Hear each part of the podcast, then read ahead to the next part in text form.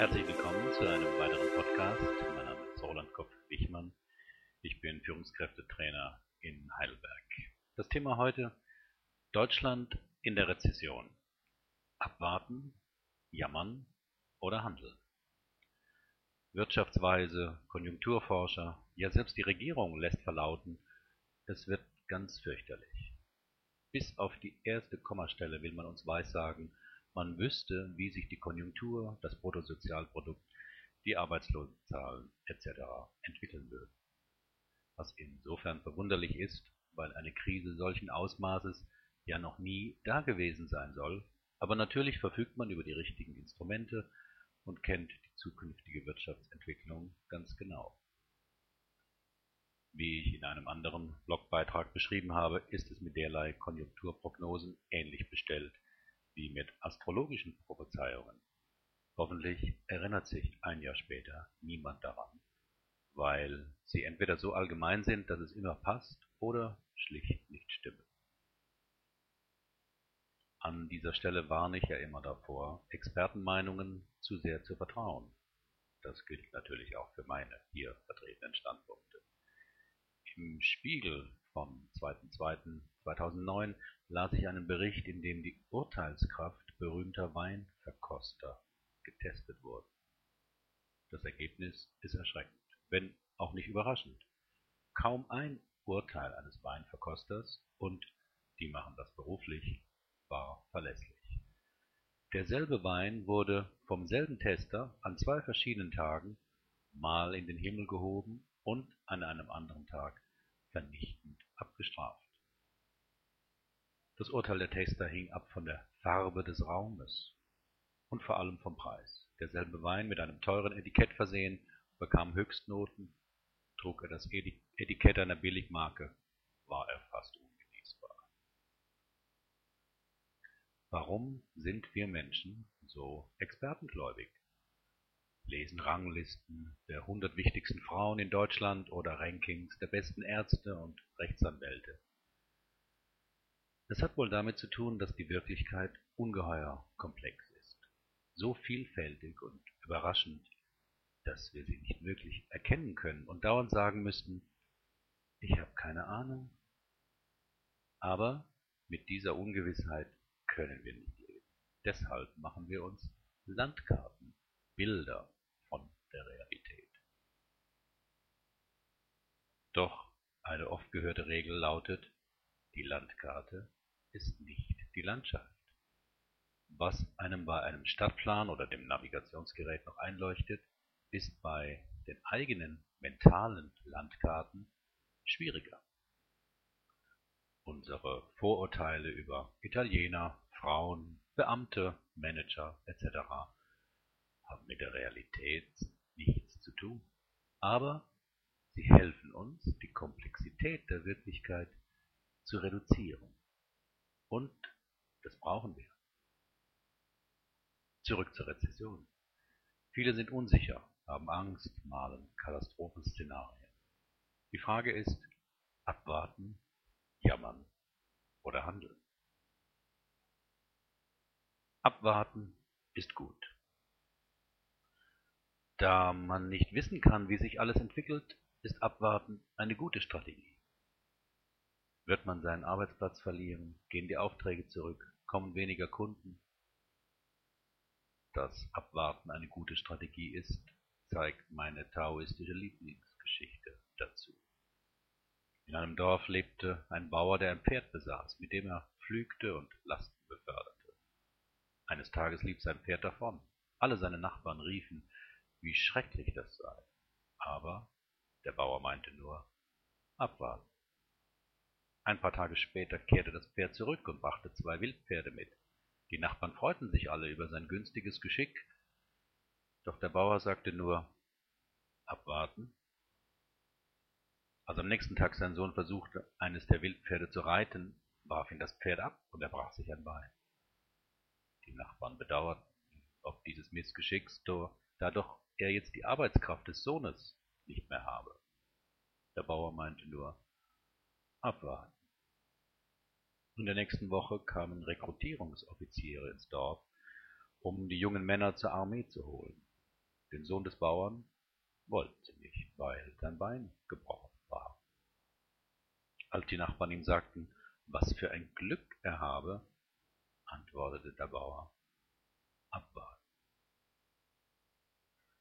Von so viel asiatischer Gelassenheit könnte mancher etwas gebrauchen, doch braucht es dazu viel Vertrauen ins Leben, dass sich die Dinge schon irgendwie regeln werden, oder anders ausgedrückt, dass das Leben uns trägt und wir nicht dauernd das Leben kontrollieren müssen. Jammern ist gut. Über seine Situation zu jammern ist gut, weil man dann nicht allein ist. Wer jammert, findet schnell wildfremde Menschen, die ihm zustimmen und meist neue Stichworte liefern, worüber man noch jammern könnte. Dabei spielt das reale Geschehen kaum eine Rolle. Jammern kann man immer. Ist der Winter zu warm, jammert man über den Klimawandel. Ist er wie dieses Jahr normal kalt mit viel Schnee, jammert man über die hohen Heizkosten. Jammern ist auch deshalb gut, weil einem praktisch sofort jemand einfällt, der daran schuld ist. Finanzkrise, gierige Manager. Klimawandel, je nach ideologischer Ausrichtung, die Autofahrer, die Atomkraftwerke, die Rindfleischesser. Wer jammert, wartet nicht ab, akzeptiert auch nicht die Situation, wie sie ist, sondern beklagt sich, aber handelt. Weil er sich meist als Opfer sieht, dementsprechend hilflos und ohnmächtig erlebt und dementsprechend sich wenig zutraut und nichts an seiner Situation glaubt, ändern zu können. Jammern hat nur den Nachteil, dass man mit der Zeit wirklich glaubt, man sei der kleine Mann und die da oben machten einfach immer, was sie wollten und lebten dabei in Saus und Braus.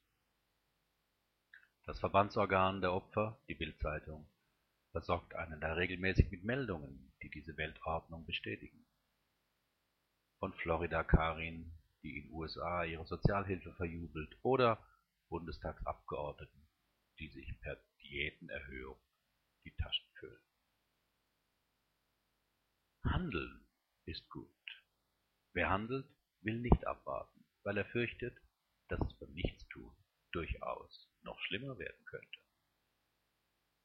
Wer handelt, will auch nicht klagen oder anderen die Schuld zuzuschieben, zuschieben, weil er weiß, dass meistens die von ihm Beschuldigten irgendeine Verantwortung weit von sich weisen.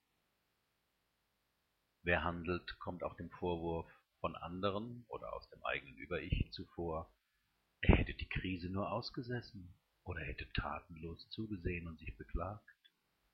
Zumindest kann er sagen, er hat etwas probiert. Viele haben derzeit Angst, ihren Arbeitsplatz zu verlieren, in der Automobilbranche und deren Zulieferfirmen sowieso, aber da in einer Wirtschaft alles mit allem zusammenhängt, breiten sich Umsatzverluste in einer Branche wie ein Virus sprunghaft und unvorhersehbar auch auf andere Branchen aus.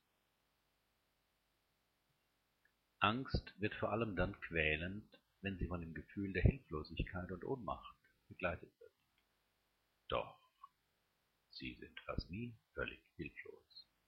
Auch wenn sie vielleicht äußerlich an der Situation nichts ändern können, sind sie doch immer in der Lage zu entscheiden, wie sie innerlich damit umgehen können. Das vergessen viele Menschen.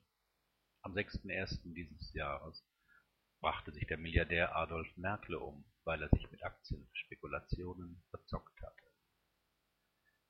Es ist immer schmerzlich, viel Geld zu verlieren, egal ob ein Milliardär einen Großteil seines Firmenimperiums verliert oder ein Hartz-IV-Empfänger seinen Geldbeutel. Doch zum Opfer wird man erst, wenn man glaubt, damit nicht umgehen zu können. Denn genau genommen war Herr Merkle kein Opfer der Finanzkrise, wie seine Familie verbreiten ließ, sondern ein Opfer seiner Gefühle und Wertvorstellungen, die er an die neue Situation nicht anpassen konnte oder wollte. Was bedeutet Handeln in der gegenwärtigen wirtschaftlichen Situation? Für günstig halte ich, wenn man Optionen entwickelt, Wahlmöglichkeiten, also sich überlegt, was man tun könnte. Auf seinem Blog karrierebibel.de hat Johann May hier gute Tipps gegeben, nämlich erstens Zusatzaufgaben übernehmen, zweitens früh Netzwerken, drittens intern sich umorientieren, viertens auf Gehalt verzichten. Aber vielleicht ist die gegenwärtige Krise auch eine Gelegenheit für Sie, etwas ganz anderes zu machen. Der vermeintlichen Jobsicherheit des Angestellten-Daseins Lebewohl zu sagen und sich selbstständig zu machen. Wer selbstständig ist oder werden möchte, braucht vor allem Mut und Vertrauen in sich selbst. Trendforscher gehen ohnehin davon aus, dass in nicht allzu ferner Zukunft fast jeder ein Lebensunternehmer sein wird, also ein Mensch, der seine Fähigkeiten und Neigungen kennt und diese verkauft, durchaus auch in mehreren oder wechselnden Arbeitsverhältnissen. Als ich vor 40 Jahren Angestellter im Kreditreferat der Dresdner Bank Ludwigshafen war, war damals klar, wenn ich meine Arbeit tue und nichts klaue, kann ich hier bleiben bis zur Rente. Doch dieses Konzept von Berufstätigkeit gibt es nur noch in ganz wenigen Branchen und Betrieben. Und wie soll ich mich selbstständig machen? Aus meinen Coachings kenne ich die häufigsten Fragen und Bedenken. Zum Beispiel, ich habe keine Idee, mit welcher Dienstleistung oder welchem Produkt ich mich selbstständig machen könnte. Hier ist es am besten, etwas zu finden, was Ihnen Freude macht und in dem Sie kompetent sind. Ich habe kein oder wenig Startkapital. Nun, viele Tätigkeiten lassen sich nebenberuflich starten oder brauchen eher eine wertvolle Idee als viel Kapitaleinsatz. Ich habe zu wenig Selbstvertrauen, dass ich das schaffen könnte. Persönliche Ängste und grüblerische Schwarzmalerei sind Hindernisse, die Sie erkennen und überwinden können. Mir fehlen Kenntnisse und Fähigkeiten, wie man ein Geschäft aufziehen könnte. Nun, im Internet finden Sie hunderte von kostenlosen Blogs, E-Books, Videotutorials oder bezahlbaren Anleitungen, die das nötige Rüstzeug vermitteln. Das wichtigste Know-how und die notwendigen Techniken lernen Sie auch in meinem Marketing-Seminar für Selbstständige. Also, was ist in der gegenwärtigen Situation das Klügste? Abwarten, jammern, handeln? Ich habe keine Ahnung. Und Sie wissen es auch nicht hundertprozentig. Jede der drei Verhaltensweisen kann klug und richtig sein oder sich als falsch herausstellen. Das Leben ist einfach ungewiss. Das macht es so spannend. Für welche der drei Strategien entscheiden Sie sich in der gegenwärtigen Situation? Und mit welcher Begründung bzw. welcher Hoffnung? Herzlichen Dank für Ihre Aufmerksamkeit. Bis zum nächsten Mal.